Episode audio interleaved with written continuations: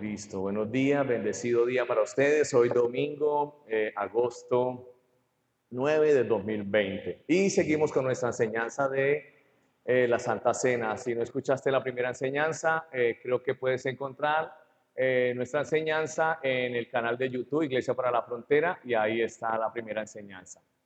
Y esta es la segunda parte, creo que vamos a tener una tercera parte para que estés conectado. Si estás escuchando esta parte y no escuchaste la primera, tienes que buscarla en el canal de YouTube, pero ahí está. Listo. Eh, mire, tomar la comunión es una medicina para nosotros. Tomar la comunión es como eh, cuando nosotros vamos al médico, el médico nos hace o nos diagnostica, nos da como un tratamiento, ¿cierto? Y le dice a uno, tienes que tomarte esta pastilla tres veces al día. Y si nosotros nos tomamos esa pastilla juiciositos, eh, pues ¿qué sucede? Nos mejoramos, exactamente. Así es la, la Santa Cena, así es la comunión. Pero usted tiene que tomar la Santa Cena con revelación, siendo consciente, consciente de lo que usted está haciendo en el momento de tener comunión con el cuerpo y con el vino. Obviamente es simbólico, pero usted tiene que ser consciente de lo que el Señor hizo a través de su muerte, a través de su sepultura y a través de su resurrección para con usted.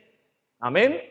Entonces cuando usted se toma la Santa Cena, eh, usted, cuando usted toma, perdón, cuando usted toma eh, los medicamentos, usted muy consciente de que si usted sigue juicioso, usted se va a mejorar. ¿Sí o no? Porque esa medicina la, la prepararon unos científicos y va direccionada a tal parte de su organismo, a una infección que hay. Y entonces usted, desde el momento en que, en que usted empieza a tomarse la medicina, inmediatamente como que su mente tiene claro que usted se va a mejorar. Y hay como cierta confianza, de pronto en algunos pudiéramos hablar como cierta fe en que tomándome eso me voy a mejorar. Y usted es como muy consciente, usted está muy consciente, usted no lo está haciendo como mecánicamente, ni lo está haciendo como como un ritual o algo, usted está consciente, no está en la pastilla, esto va a entrar, y esto me va a poner mejor, la infección va a disminuir, el tumor va a destruirse, bueno, qué sé yo, ¿sí o no? Y somos como conscientes. Eso es lo que pretendo con las enseñanzas, que usted sea consciente. Jesús sabía, Él en la cruz solucionó todo. El cielo lo solucionó todo. Lo que nosotros íbamos a seguir viviendo en esta tierra. ¿Qué era? Enfermedad, problemas financieros, eh, no sé, problemas sentimentales, eh, con los hijos. Él sabía que íbamos a enfrentar todo eso. De manera que él recogió todo eso y él en la cruz le dio solución a eso.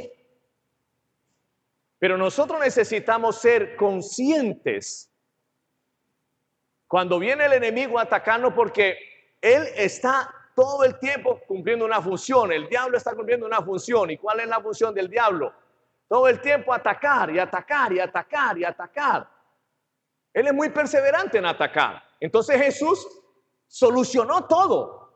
El problema de salud él ya lo solucionó. Nosotros debemos caminar en salud divina por causa de lo que Jesús hizo en la cruz. Porque su cuerpo fue quebrantado, fue molido. Amén. Él sabía que nosotros en algún punto, creyendo en Él, íbamos a volver a decir mentiras.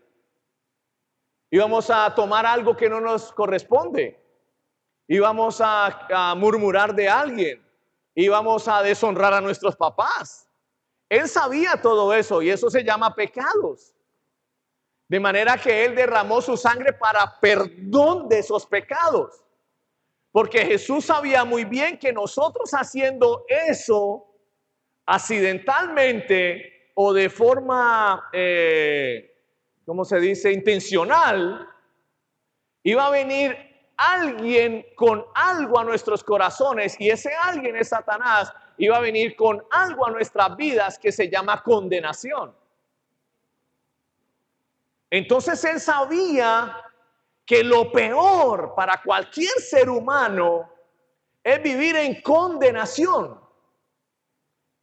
Una persona cuando la, ya la llevan ante el juez y el juez sentencia su condena, prácticamente esa persona ya perdió todo derecho durante 40 años, durante una cadena perpetua, durante dos cadenas perpetuas. Eso no figura acá en nuestro país, pero hay países que sí. Otros 70 años, 80 años, durante toda su vida, de ahí en adelante, ya ese ser humano perdió todo el derecho. Y usted dirá, bueno, pero él está en la cárcel. Él hizo algo. La justicia humana lo metió en una cárcel y él perdió todo derecho. Pero sabe que Jesús sabía que habían, iban a vivir muchos cristianos que hoy dijeron una mentira o que hoy, eh, no sé, accidentalmente cometieron un error y el diablo los iba a señalar y ellos iban a vivir lo mismo con una sentencia. Ahora lo que yo hice, esto no es perdonable. Ahora ellos tienen vergüenza, ahora ellos tienen temor, ahora ellos no tienen una relación sana con el Padre.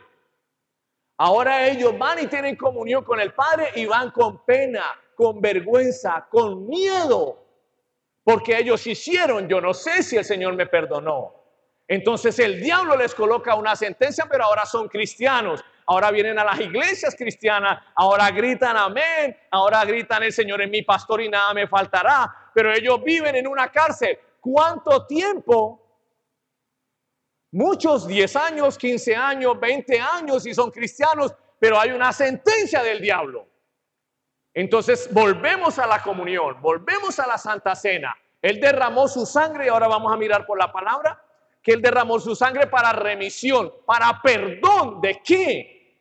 De pecado, para quitar esa condena que pone el, el diablo, el acusador, para quitarla, para que vivamos libres para que tengamos una relación en libertad con Él, de padre a hijo, para que nos podamos acercar confiadamente al trono de su gracia, para que podamos adorarle, exaltarle, para que podamos vivir una vida de adoración a Él, para que no vivamos señalados y condenados, lo que yo hice, lo que yo hice, ay, si yo no lo hubiera hecho, es lo mismo que decir por mi culpa, por mi culpa, por mi culpa. Jesús no fue a la cruz para que nosotros vivamos todo el tiempo una vida consciente de que por mi culpa, de que por mi culpa. Y vamos a la iglesia y gloria a Dios, pero por mi culpa. Y vamos ahora nosotros diezmamos y gracias al Señor, pero por mi culpa. Ahora nosotros venimos y limpiamos las sillas de la iglesia, pero ahora por mi culpa. Ahora nosotros le predicamos a otras personas de Cristo, pero vivimos interiormente por mi culpa. Jesús no quiere que nosotros vivamos conscientes de por la culpa, por mi error, por mi pecado, si yo no hubiera hecho esto, si yo no hubiera... O sea, tienes que ser libre. Amén. Por eso es tan importante tomar la cena del Señor y entender la cena del Señor. La cena del Señor la debemos tomar como una medicina ¿Todos los días, pastor? ¿Ustedes qué creen? Vamos a mirar eso. ¿Ustedes creen que usted en su casa debería preparar eh, vino, eh, jugo de uva, perdón, y tener pan y todos los días hacer la cena con su familia en la casa?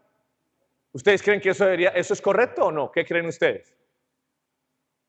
¿O solamente se toma la Santa Cena cuando el pastor dice. ¿Qué creen ustedes? La Santa Cena no se debe tomar solo cuando el pastor dice. No. Eso no fue lo que dijo Jesús. ¿Qué fue lo que dijo Jesús? Dijo, me encanta. Fue lo que dijo Jesús. Me encanta que usted tome la cena conscientemente, Porque cada vez que usted toma la cena conscientemente, usted está haciendo memoria de mí. Usted está pensando en mí. Usted está pensando en lo que yo hice por ti. De manera que si tomas la cena cada vez que el pastor dice, entonces estás pensando en lo que Jesús hizo por ti cada mes, cada mes y medio, cada dos meses. Y eres más consciente de lo que tú hiciste, lo que hice ayer, lo que hice la semana pasada. Y es que como le contesté al otro, y es que yo no sé qué, y es que porque yo fui así, no le quise prestar el lapicero al otro, ahora Señor y yo, y no le quise prestar el lapicero, y ahora entonces, haces memoria de lo que tu carne hace. Mientras que si tú todos los días en la casa tomas la Santa Cena de forma consciente, tú estás haciendo memoria de lo que Jesús hizo por ti. ¿Y qué fue lo que hizo Jesús por ti? Perdonar tus pecados.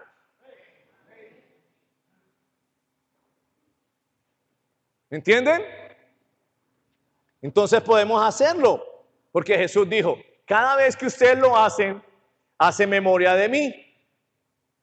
Mire, en la iglesia primitiva, la iglesia primitiva para, para todos nosotros es la iglesia que está en el libro de Hechos. Esa es la iglesia primitiva. ¿Bien?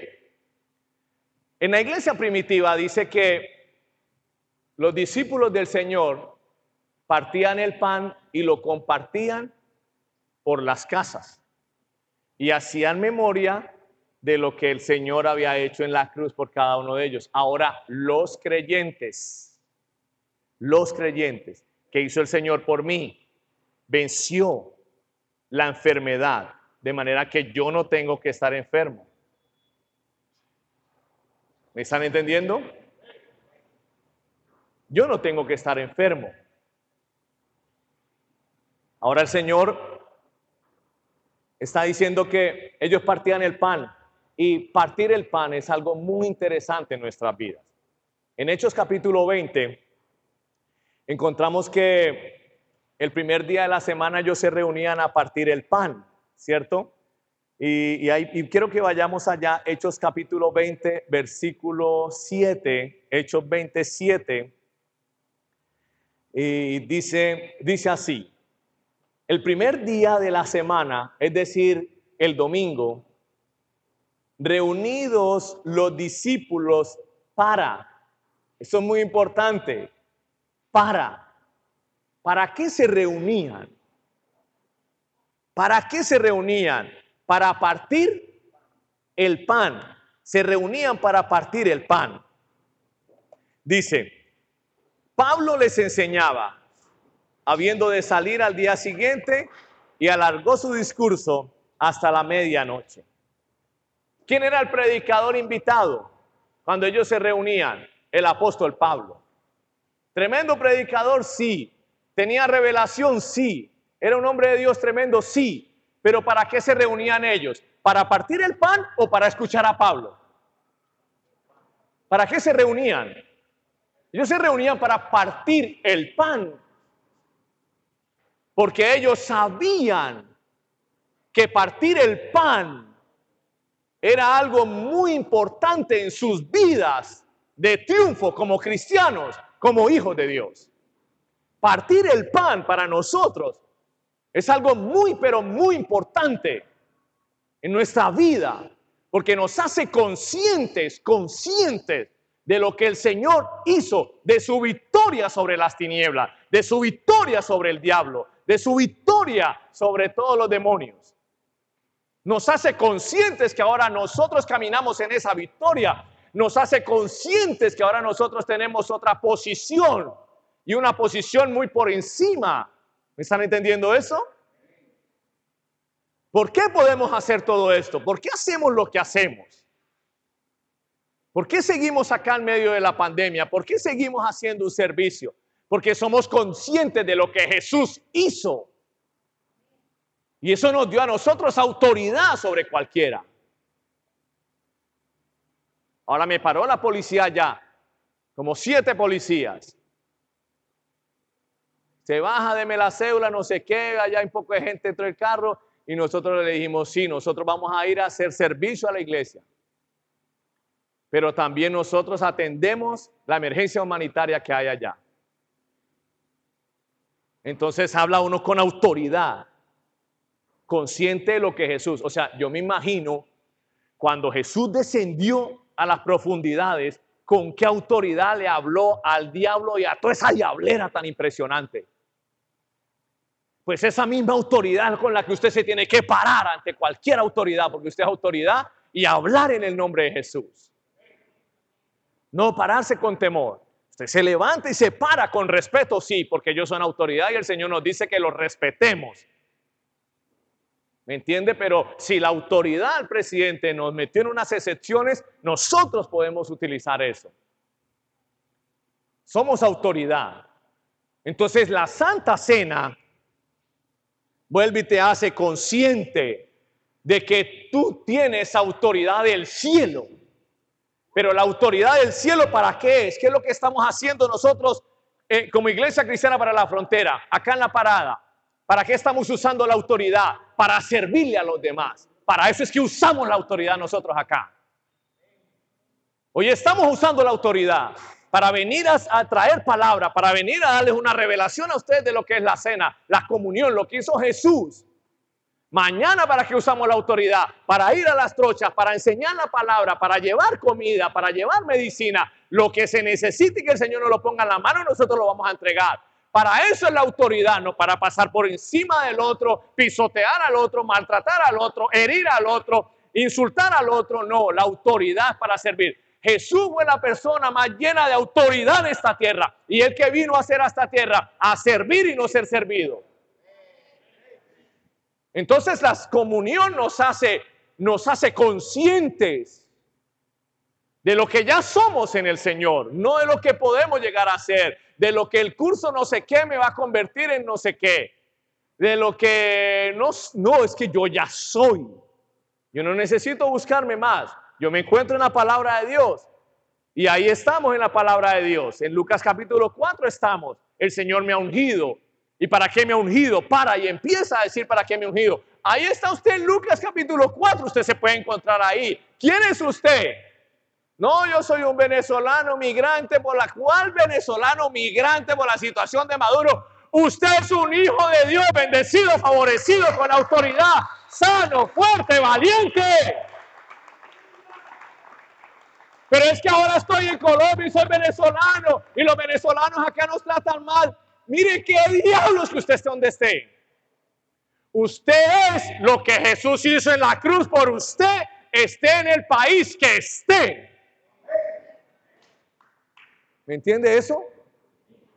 Y si no, pues vaya la palabra y ahí dice que del Señor en la tierra y su plenitud.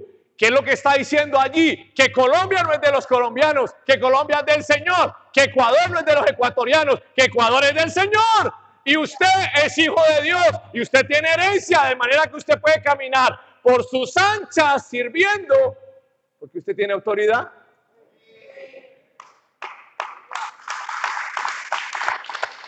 Amén. Ahora, versículo 9. Estamos en Hechos, vamos a recorrer un poquito de versículos. Hechos 20, listo para que usted esté ubicado. Ya, ya miramos el 7. Ahora vamos a mirar el versículo 9. Y, y esté muy atento allí. Dice, y un joven llamado Eutico. Pablo estaba predicando. Recuerde que se reunieron a partir del pan, hablamos que se reunió para partir el pan y Pablo estaba predicando. Pero si usted se fijó en el versículo 7, dice que Pablo alargó su discurso y le dio la medianoche predicando. De manera que la gente estaba ahí escuchando y escuchando, le dieron las 11 de la noche, 11 y media de la noche, 12 de la noche y once y media de la noche, 12 de la noche, después de usted haber trabajado todo el día, ¿qué produce? Produce un sueño tenaz, en donde empiezan unos a, así, Dios mío, Señor, Dios mío. Eso era lo que estaba sucediendo. Ahora pasemos al versículo 9. Y un joven llamado Eutico, había un joven que estaba sentado a la ventana, rendido de qué? De un sueño profundo. Eutico tenía un sueñero pero violento. No sé si usted cuando viene a la iglesia también le da un sueño pero tenaz. O usted cuando no tiene sueño, para conciliar el sueño, coge la Biblia, eso rápido que usted se noquea ahí. No sé si le ha pasado eso. Pero el caso es que Pablo estaba predicando. Alargó el sermón. Había un joven llamado Eutico. Le cogió sueño al hombre. Esto es importante porque quiero que veamos algo. Por cuanto Pablo disertaba largamente, o sea, seguía predicando. Usted sabe que los predicadores hablan mucho, ¿cierto? Entonces, pues, bueno, eso está ahí, eso es ahí la cosa. Bueno, entonces, vencido del sueño, oiga esto, Eutico vencido del sueño, cayó del tercer piso.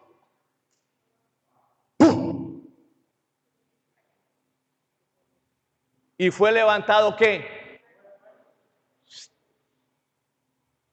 En pleno culto. Mire la escena, mire la escena. La alabanza, todo, gloria a Dios, tremendo. Empezó la predicación y está la predicación y todo el mundo conectado, los que escriben escribiendo, los que están atentos allí, los que graban grabando, los de todos allí, todo el mundo ahí, ey, ey, el culto tremendo. Y preciso ahí se cae un joven, pum, y cae muerto. Diga si eso no daña el culto o no. O sea, tener un muerto en pleno, ya el otro empieza, el otro, el otro, no sé qué, el otro ya va corriendo, el Dios mío, el otro, usted nada. Eso estaba sucediendo en ese culto. ¿Para dónde voy? ¿De dónde cayó él? Del tercer piso. La Biblia habla de tres cielos, ¿cierto? Y dice que el tercer cielo es donde está Dios Padre. Y habla que en el tercer cielo hay miles de ángeles 24 horas adorando, diciéndole al Señor Santo, Santo en el tercer cielo. En el tercer cielo hay comunión, hay compañerismo, hay hermandad todo el tiempo. Cuando nosotros nos congregamos, como el día de hoy, tenemos comunión, y estamos en el tercer cielo, espiritualmente. Yo sé que físicamente estamos sector la parada, pero espiritualmente, si tú has leído la Biblia, dice que el Señor ascendió y le fue dado un nombre sobre todo nombre. Pero dice que nosotros estamos juntamente con Cristo, sentados en donde? En los lugares celestiales está hablando de nuestra posición espiritual. Y su posición espiritual es sentado en los lugares celestiales. Y los lugares celestiales son los lugares, primero que todo, más altos que existen. Y segundo, son los lugares para, son los lugares de más honra u honor para las personas escogidas por el Señor. De manera que donde usted y yo estamos sentados juntamente con Él, entonces tenemos compañerismo, tenemos unidad, ¿sí?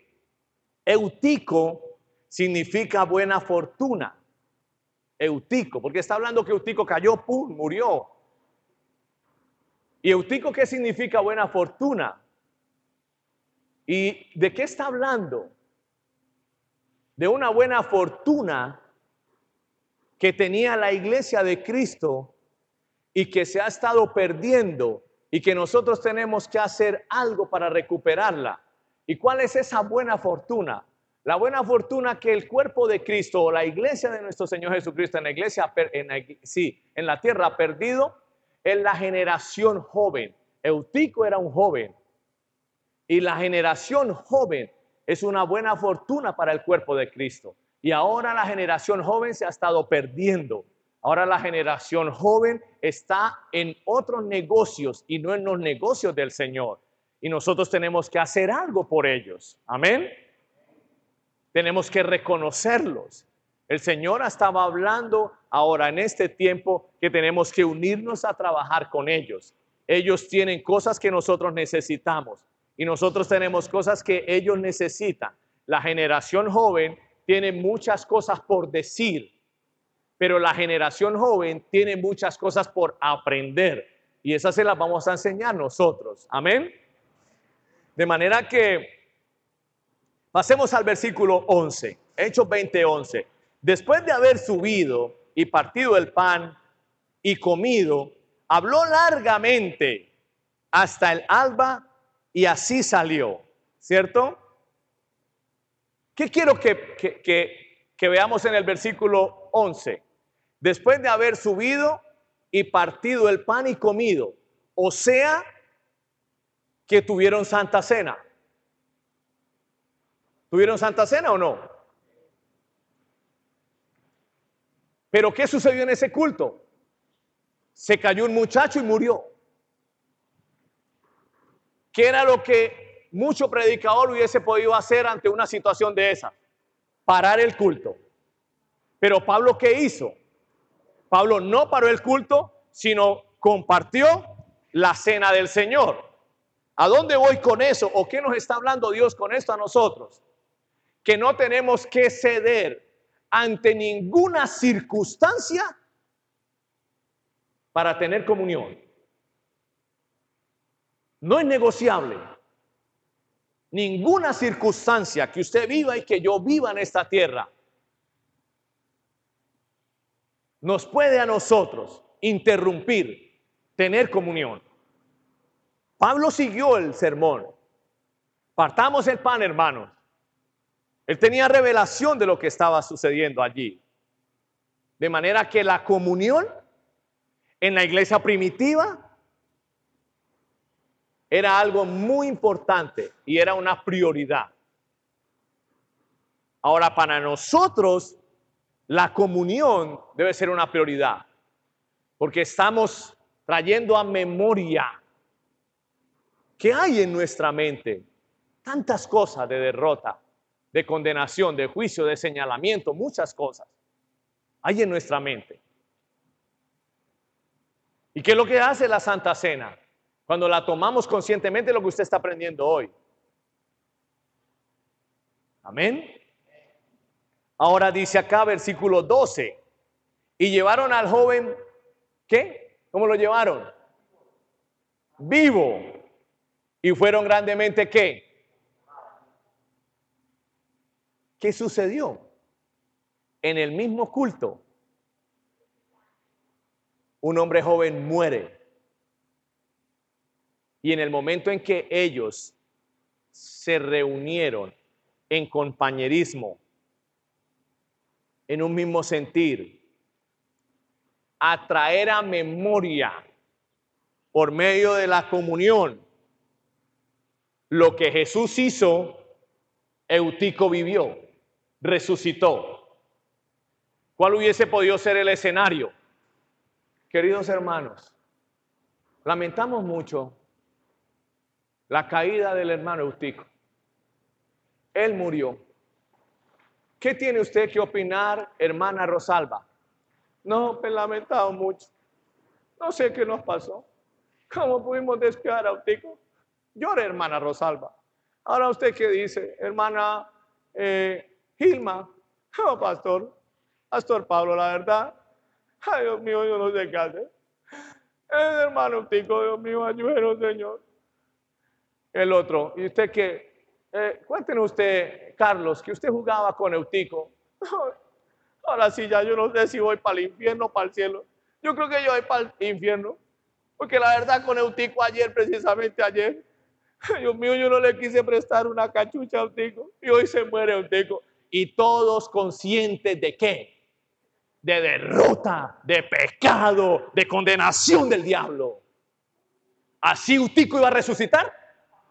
Nunca. Nunca Utico iba a resucitar. Ellos que fue lo que hizo Pablo. Eutico cayó, se peló, está muerto, toque la ver, no, está paila, listo, venga acá, acá. Venga acá, vamos a recordar lo que hizo el Rey de Reyes y Señor de Señores con Eutico. Y ellos compartieron, se gozaron. Pongan alabanza, suban a esa vaina. Vamos a orar al Señor. Y cuando se dieron cuenta, Eutico se levantó y empezó a adorar al Señor.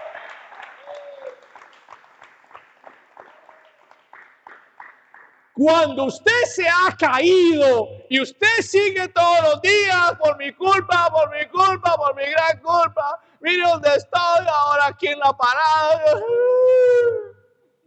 Siga muerto y brilla para usted la luz perpetua, ahí quiere. Y dame, Señor, el descanso eterno. Y saque la camándole, haga lo que quiera, y muérase. Pero si usted cometió un error y usted va al rey de reyes y usted busca por allá un jugo de mora allí que venda, mira a ver qué hace. Viene acá, Paola, regáleme un poquito de pan porque necesito tener comunión. Y usted se hace por acá en un lado, présteme el baño, Paola. Y usted se mete allá y toma la palabra y dice, Señor, estoy siendo consciente de lo que tú hiciste por mí. Y se levanta. Hay resurrección. Eutico se levanta.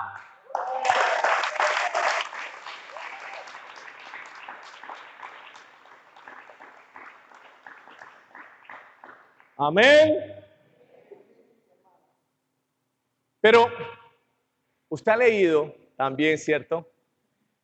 Que la Biblia habla de aquellos que toman la cena indignamente. ¿Usted ha escuchado eso, cierto?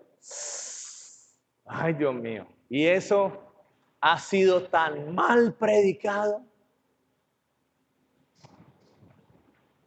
Ha sido tan mal predicado que ha colocado condenación en las personas. Nosotros en la iglesia del centro hemos tenido casos de personas que vienen como invitados a un culto un domingo, preciso hay Santa Cena. Y yo veo que los servidores le pasan allá el vino y la copa y ellos... Y yo desde acá los miro. Y ellos no toman la Santa Cena porque la Biblia dice que no tomen la cena indignamente. Entonces ellos, ahí sí, ahí sí en ese momento se vuelven muy íntegros. Entonces yo no tomo la Santa Cena porque ayer, ayer si era un diablo, pequé, pero hoy estoy en iglesia y hoy sí quiero hacer la palabra del Señor. Entonces yo no tomo la cena indignamente porque ayer yo fui un diablo. Entonces, y eso no es lo que está diciendo el Señor. Vamos a aprender. Amén. Vamos a aprender. dice, dice la palabra porque el que come y bebe indignamente, ¿cierto? Y algunas personas eh, dicen que, que tú eres indigno, que no debes participar de la cena. Y peor aún, ¿y el pastor lo dejó? ¡Ah! Tremendo ese pastor. El pastor sabiendo lo que usted hizo y fuera de eso lo dejó compartir la cena. Ay, ese pastor está pailas, está grave. No, el único grave acá no es el que pecó ni el pastor. El único grave en esta vida es el diablo. Ese ya está frito. El resto nadie. Amén. Entonces, vamos a Primera de Corintios 11, 23. Ahí vamos a encontrar lo que queremos.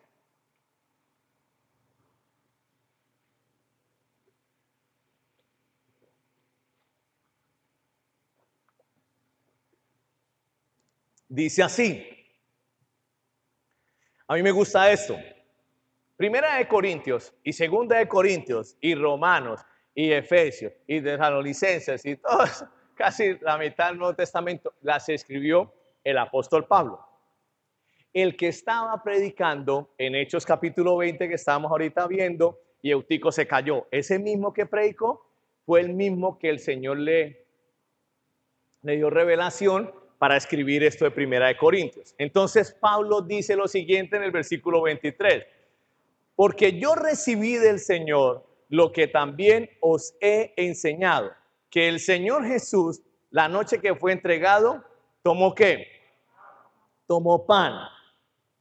Mire, sucede aquí algo muy importante. Está diciendo Pablo, porque yo recibí del Señor una revelación.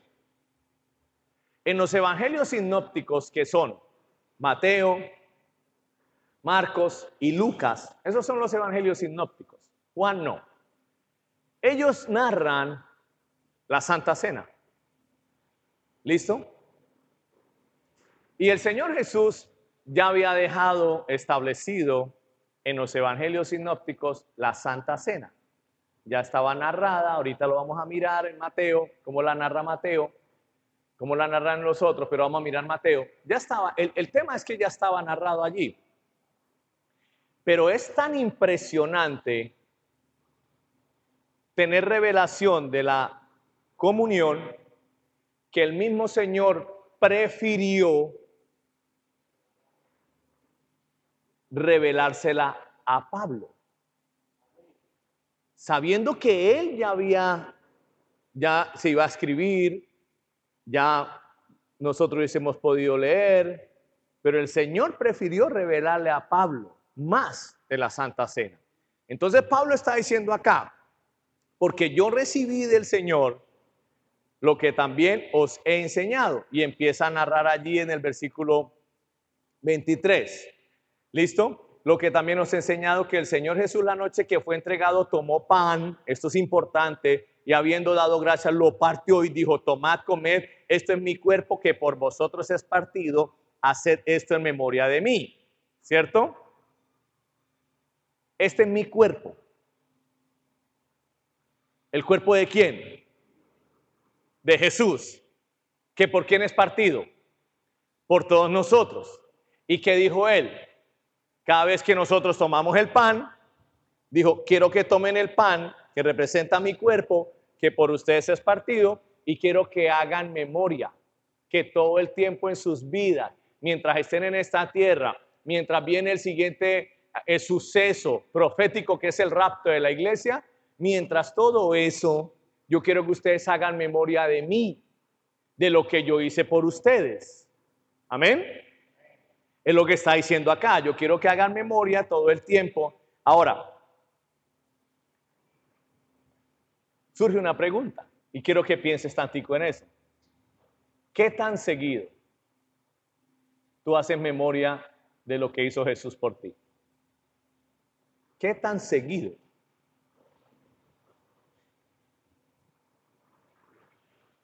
Piensa, ¿qué tan seguido? Mientras que si te digo, ¿qué tan seguido haces memoria de tus errores? ¿Qué tan seguido haces memoria de tus faltas?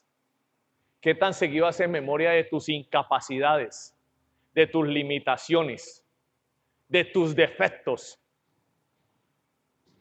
de tus debilidades. ¿Qué tan consciente haces memoria de eso? Y ahora te pregunto, ¿qué tan, qué tan seguido haces memoria de lo que Jesús hizo por ti? ¿Te das cuenta? Porque todo el tiempo es que si esto, aquello, si no sé qué, es que si tuviera, es que si no sé qué, es que si sí sé dónde.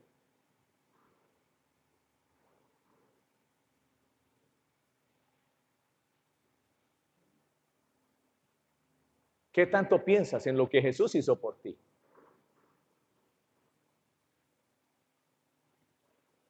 Una buena pregunta, ¿no? Pero cuando tenemos comunión con la Santa Cena, ahí es donde nosotros recordamos. Por eso el Señor quiere que todo el tiempo estemos recordando lo que hizo Él y no lo que el diablo hizo. Amén. Mateo capítulo 26, versículo 27 y 28 dice así. Después tomó la copa, dio gracias, está narrando, y se la ofreció diciéndoles, beban de ella todos ustedes. Esto es mi sangre del pacto, que es derramada por muchos para el perdón de qué? La sangre, ahora ya vimos el pan. Ahora, este jugo de uva, ¿qué representa? La sangre. Tú, tienes que ser consciente, ahorita no es que, y menos mal, tenía un hambrero, y el tenacio, y otra vez Santa Cena, aguanta, porque hoy no, la iglesia no da almuerzo, y entonces por lo menos ese poquitico, así sea poquito, pero engaño el cerebro, el estómago, las tripas, todo, uy, aguanta. Ay, menos mal. No. Pues si le satisface bien, pero lo que pretendo con la enseñanza es que tú leas la Biblia y dice, esta es mi sangre que por ustedes es derramada. Este es el nuevo pacto. Un pacto más glorioso que el anterior. Un pacto con mejores promesas. Todas las promesas se volvió una sola promesa, Jesús. Entonces cuando tú tomas el, el jugo, el vino, este, estás trayendo a memoria que que este es el nuevo pacto, el cual fue derramado para qué? Ahí está diciendo, dice para perdón, para perdón. De manera que si hoy que vamos a tener comunión, y voy a dar solo un ejemplo. Si tú abortaste, y cargas con esa condena encima, y hoy estás escuchando este mensaje, y hoy estás tomando el vino para perdón, el vino, la sangre de Jesús, entonces tú haces allí la escena, Él derramó su sangre para perdón, a Él le dieron duro, a Él lo molieron, a Él lo castigaron y murió desangrado. El derramamiento de la sangre del Hijo de Dios fue para perdón el derramamiento de la sangre del Hijo de Dios fue para perdón. Yo aborté, hice incorrectamente, actué locamente, no sabía, estaba descontrolada, estaba, qué sé yo, tenía días malos. El hombre ese con el que me enamoré, un diablo completo, tenía soberbia con él, ya listo, ya aborté, pero es que hoy estoy acá teniendo comunión en el tercer cielo, hay compañerismo, hay adoración, está la presencia del Señor. Él derramó su sangre para perdón. ¿Me estás entendiendo esto? Tú no puedes seguir flagelándote o dándote látigo allá porque abortaste. No más. Él derramó su sangre para perdón. Punto. Diablo, no le permito ni una condena más. El Señor ya me perdonó. Y a partir de hoy vas a tener una relación de libertad de amor con tu Padre Celestial, porque Él fue el de la idea de enviar a su Hijo a la tierra para que derramara su sangre y el propósito de derramar su sangre es para perdón de nuestros pecados, de cualquier pecado pequeño, grande, grandotote, muy grandosísimo. Sí, por todos esos pecados grandísimos el amor cubre. Dice que el amor es tan poderoso, Pablo lo dijo, que lo alto, lo profundo del amor de Dios que cubre multitud de pecados, multitud, o sea, millones y millones de pecados que usted va a cometer en esta tierra, multitud Él los cubre. Entonces Él lo envió, el Señor derramó su sangre para que ahora nosotros estemos que perdonados y no condenados. Él envió a la tierra al Espíritu Santo un consolador. Él no envió un condenador, un señalador. Amén. Entonces ahora tú no sabes hacer algo. Te encomendaron una tarea. No sé, mm, organice tal cosa. O, a ver, mm, diseñe una cama pero quiero una cama especial. De pronto sí tienes conocimiento de cómo hacer una cama, pero te están dando una misión, una cama especial, muy especial. Dos reacciones. No, pues si yo hubiera hecho un culto, un curso de carpintería bien especializado, si de verdad a mí mi mamá me hubiera pagado cuando yo le dije que me gustaba la carpintería, me hubiera mandado para la Universidad Tecnológica de Valencia, donde le enseñan a uno y salen los mejores carpinteros, pero yo no tuve esa oportunidad. Yo hubiese tenido esa oportunidad. No, no, yo no. No, ¿sabe qué? Yo, yo voy a hacer algo, pero yo creo que esto me va a salir mal. Eso es una opción, la de condenación, la de derrota. Pero la otra opción es, yo tengo conocimientos básicos de carpintería, me están pidiendo que haga una cama especial. Oiga, y si yo mal no recuerdo, Jesús, su papá era carpintero, José. Listo, Jesús aprendió algo al lado de su papá de carpintería. Dice que Jesús derramó su sangre y fue quebrantado su cuerpo. Ah, ya, listo. Entonces usted coge la mora, prepara su juguito de y las uvas y prepara su juguito y busca pan. Y usted dice, no, yo voy a hacer memoria de lo que Jesús hizo en la cruz por mí. Y estoy seguro que una de las cosas que hizo Jesús por mí en la cruz fue darme sabiduría del cielo para yo hacer una cama especial. Listo. Entonces, Señor, yo recibí del Señor lo que también nos ha enseñado, que el Señor Jesús, la noche que fue entregado, tomó pan. Listo, y habiendo dado gracias, ta, ta, ta, después tomó la copa diciendo, nuevo, parte mi sangre. Gracias, Señor, porque tú hiciste en la cruz algo por mí. Estoy listo para hacer esa cama muy especial que me pidieron.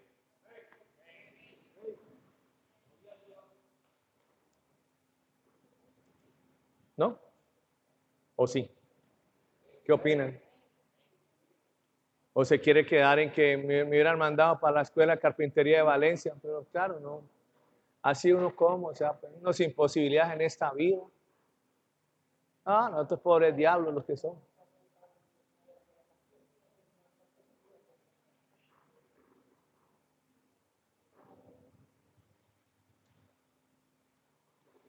¿Seguimos? Yo creo, hay más. Ahora,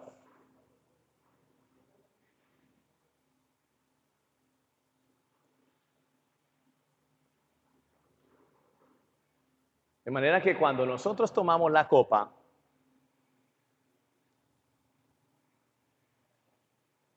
ahorita que repartamos la copa y el pan, el, el jugo y el pan, cuando usted toma la copa de jugo, no es para traer a memoria todos los pecados que usted cometió, todas las limitaciones que usted tiene. No. Es para traer a memoria que Jesús ya lo perdonó a usted. Quieto ahí. Hey, les dije, pero vamos a mirar un poco más. Porque si tomas y comes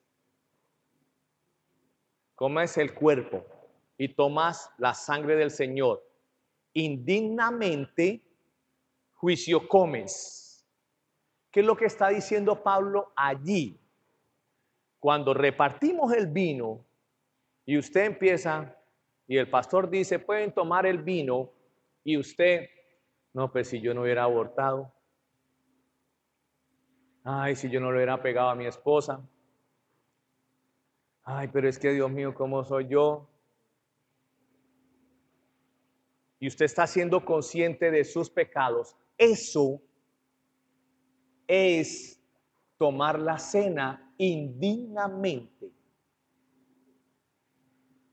Cuando usted está siendo consciente de sus pecados. Eso es tomar la cena indignamente.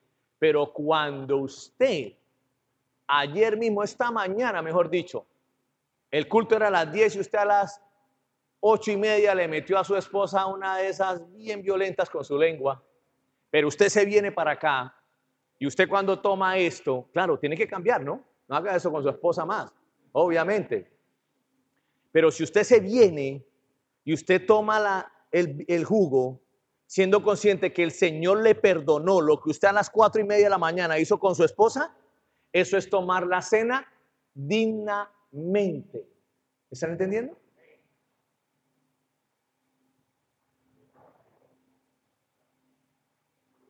Eso es lo que está diciendo Pablo allí. ¿Sí? Ahora, Primera de Corintios 11, 25. De la misma manera, de la misma manera después de cenar, tomó la copa.